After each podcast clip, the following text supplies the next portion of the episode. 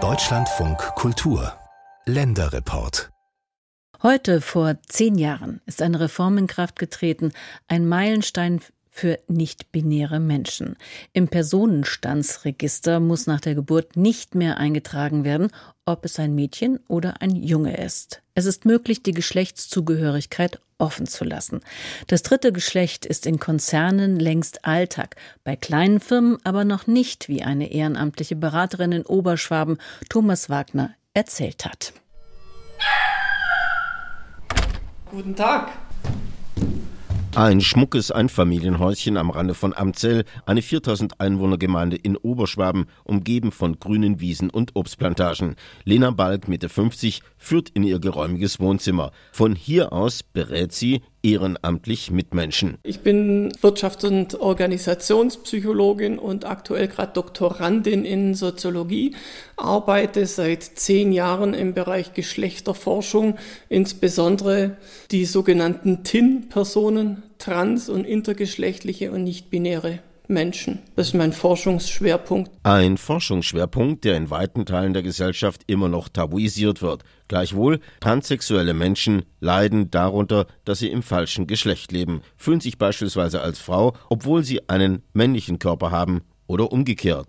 Und für intergeschlechtliche oder nicht-binäre Personen sind eindeutige Genderzuweisungen im Alltag oft ein Problem, weil sie Geschlechtsmerkmale von Frauen und Männern aufweisen. Jedes 500. Kind kommt geschlechtlich uneindeutig auf die Welt. Gerade für solche Menschen ist der 1. November ein wichtiger Tag. Dieser 1. November vor zehn Jahren wird allgemein gesehen als der Punkt, dass unser Rechtssystem, unser Staatssystem die Existenz von mehr als zwei Geschlechtern anerkannt hat. Rückblende, 1. November 2013. Die, wie das im Amtsdeutsch heißt, verpflichtende Offenlassung der Geschlechterzugehörigkeit, die der Bundestag zuvor beschlossen hat, tritt in Kraft. Da ging es um Menschen, deren körperliches, phänotypisches Geschlecht nicht eindeutig zuweisbar ist.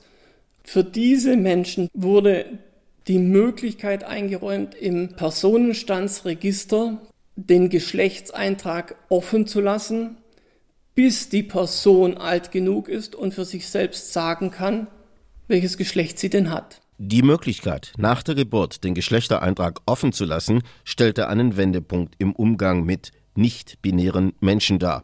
Nicht nur, dass Eltern vor dem 1. November 2013 bei der Geburt ihres Kindes zwingend angeben mussten, ob ihr Kind nun ein Mädchen oder ein Junge ist, selbst dann, wenn gar keine eindeutigen Geschlechtsmerkmale erkennbar waren, zuweilen, erinnert sich Lena Balk, ging es noch eine Spur grausamer zu. Im Hinblick auf intergeschlechtliche Kinder, wir haben noch bis vor wenigen Jahren sogenannte normangleichende oder geschlechtsnormangleichende Operationen bei Säuglingen durchgeführt.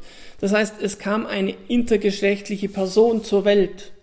Sie kann anhand der Genitalien nicht eindeutig einem Geschlecht zugeordnet werden, haben wir diese Säuglinge direkt nach der Geburt, wenige Wochen, Monate nach der Geburt, geschlechtskorrigierend operiert damit sie in ein gesellschaftliches binäres System passen. Zu welchem Geschlecht wurde offenbar nach Arbeitsaufwand entschieden. Lena Balk zitiert einen Arzt, der solche Eingriffe vorgenommen hat. Ein salopper Spruch, den er damals gesagt hatte. Es ist einfacher, ein Loch zu graben, als einen Pfahl aufzustellen. Deshalb ist es einfacher, ein uneindeutiges Kind zum Mädchen zu machen, als zum Jungen. Was für viele dieser Menschen fatale Folgen hat. Und zwar der Gestalt, dass sich zu Mädchen umoperierte Kleinkinder später häufig als Jungen fühlten und umgekehrt.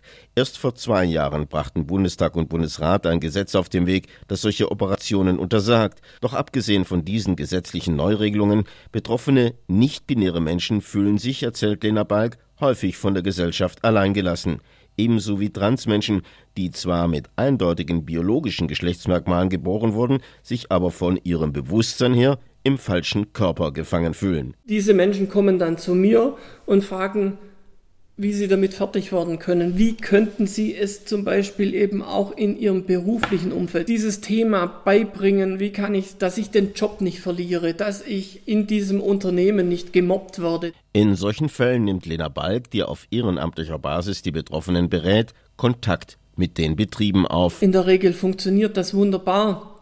Große Unternehmen wie die Telekom, Siemens, Böhringer, wie sie heißen, die haben schon seit vielen Jahren sogenannte Transitionsrichtlinien.